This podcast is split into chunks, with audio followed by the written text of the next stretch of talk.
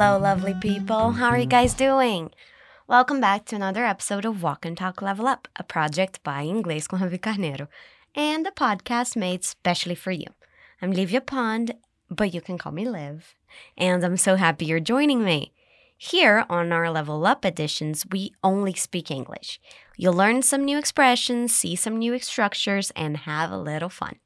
If it's your first time here, you're probably wondering okay, Liv, so how does this work? It's very simple. We're going to listen to a conversation twice. Then we're going to break down this dialogue, analyze, and repeat sentence by sentence until we understand everything. I'm going to tell you to repeat some expressions, and you should do it out loud after you hear it. Okay? It's okay if you don't understand everything the first time. By the end of our episode, you'll understand everything and you'll be able to use those new expressions with no problems. So let's do it. Listen to the dialogue. It's settled then. I'll pick you up at 5 a.m. 5 a.m.? That's way too early. Well, I'm an early bird. I like to wake up with the sun. I usually sleep in. I'm a night owl, remember? We can watch the sunrise together. It'll be romantic. There's nothing romantic about getting up at the crack of dawn. Okay, here we hear two people making plans for the next day. They have slightly different ideas about their plans. Let's listen again. It's settled then. I'll pick you up at 5 a.m. 5 a.m.? That's way too early. Well, I'm an early bird. I like to wake up with the sun. I usually sleep in. I'm a night owl, remember? We can watch the sunrise together. It'll be romantic. There's nothing romantic about getting up at the crack of dawn. How's that, guys? Let's start breaking it down to make sure we understand everything. Our dialogue starts with the guy saying, It's settled then. That expression means something like, We have a deal, we are in agreement. It means that there are no more actions to be taken. Let's repeat, It's settled then. Here we have a linking sound. Notice how it sounds like one word, even when there are actually three. Let's repeat slowly. It's settled then. Then. Settled. It's. It's settled then. Good. So we know that they have plans that they agree on. Now he's going to tell her more about it. He says, I'll pick you up at 5 a.m. A.M. it's short for a Latin expression that is ante meridian. It means before midday. So saying 5 a.m. is the same as saying 5 in the morning. Let's repeat 5 in the morning. 5 a.m. He says he will pick her up. He's using will as a way to indicate the future. 5 in the morning of the next day is definitely the future, right? Instead of saying I will, he's saying the reduced version, which is I'll. Repeat, I'll.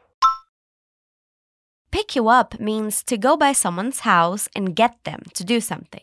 For instance, if you don't have a car and you're going out with a friend, that friend will probably go to your house to get you and drive you somewhere. Let's repeat pick you up. Again, pick you up. Now let's try that sentence. I'll pick you up at 5 a.m. Let's do it from the beginning. It's settled then. I'll pick you up at 5 a.m. That was a long sentence, huh?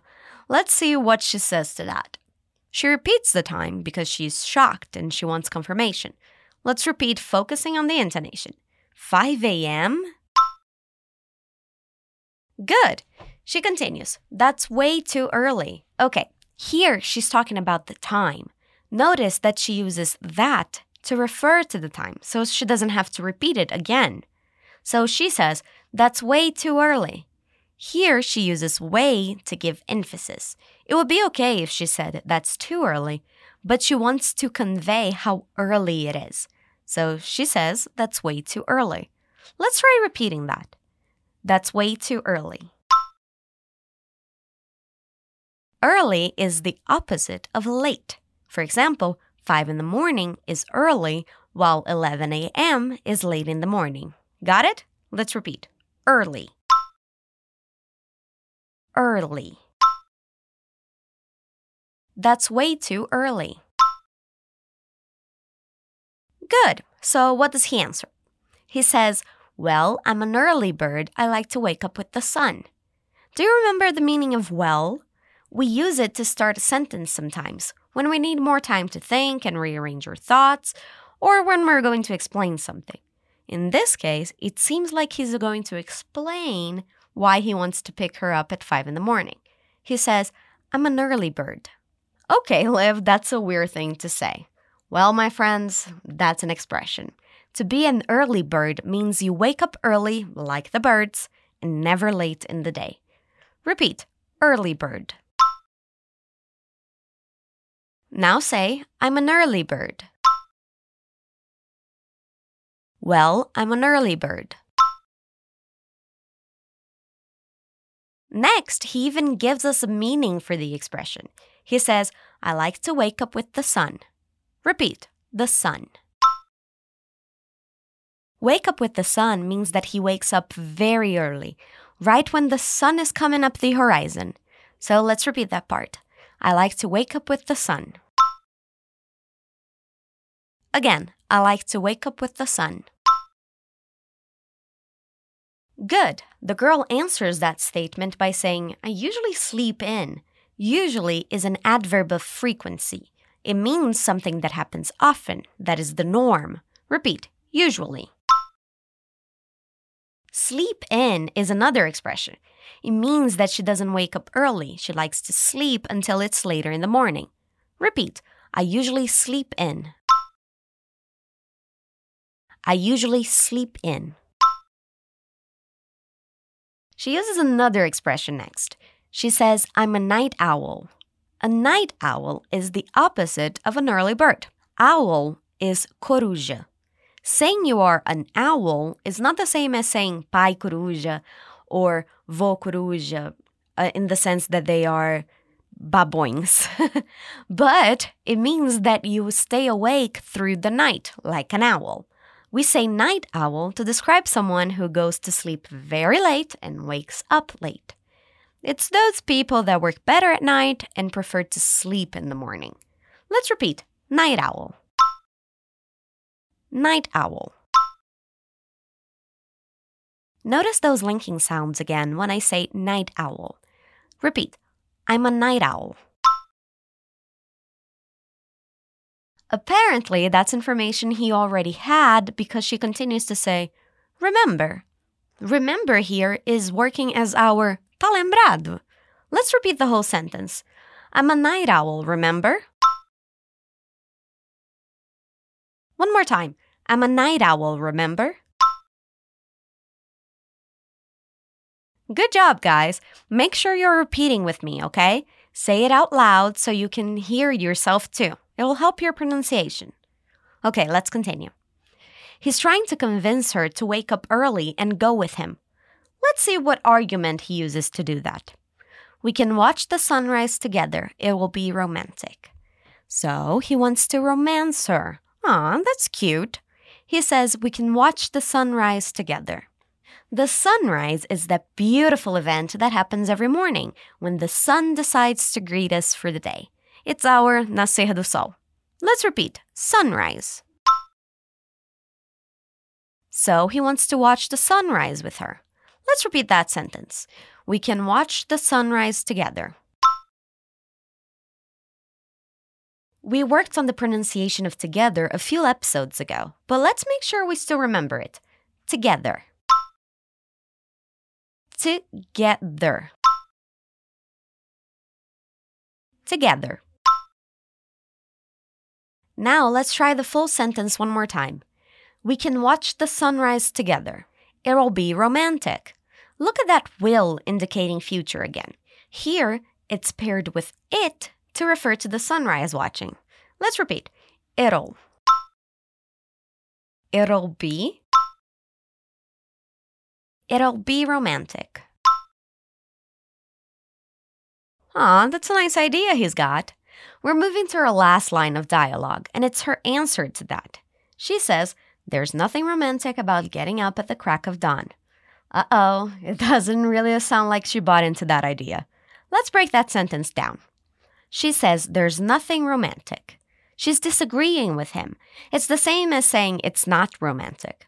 Let's repeat that beginning. There's nothing romantic. Again, there's nothing romantic. About getting up at the crack of dawn.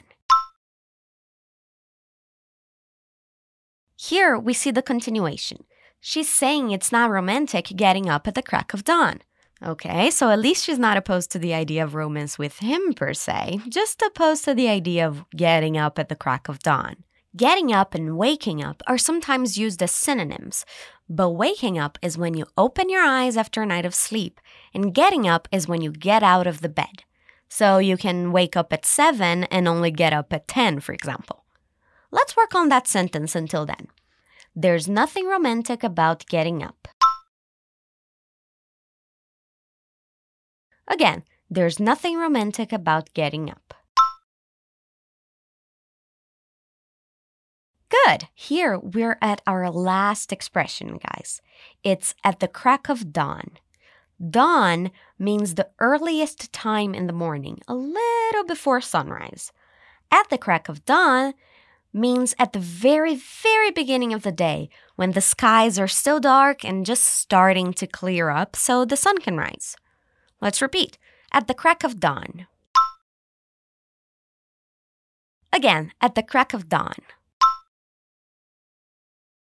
Great! Now let's try the full sentence. There's nothing romantic about getting up at the crack of dawn.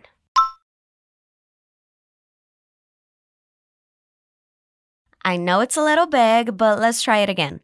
There's nothing romantic about getting up at the crack of dawn.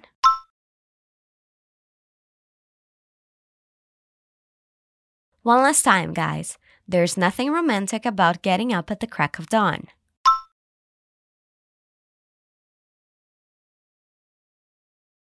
Great! We got to the end of our conversation. It's time to listen to the dialogue again. Let's see how much better we understand things this time around. It's settled then. I'll pick you up at 5 a.m. 5 a.m.? That's way too early. Well, I'm an early bird. I like to wake up with the sun. I usually sleep in. I'm a night owl, remember? We can watch the sunrise together. It'll be romantic. There's nothing romantic about getting up at the crack of dawn. I bet that was way easier, right? We did it, guys. Now we're at the end of our episode. You can listen to this as many times as you want in any place you want. Just make sure to repeat it with me every time. Like I said before, you can find the PDF file in the description of this episode. It has all these new expressions we saw today and different examples so you can understand them even better. So don't forget to download it and dig in. That's it for today, my lovelies. We're streaming on all platforms every Wednesday, so keep your eyes open for the next one. See you later. Stay awesome.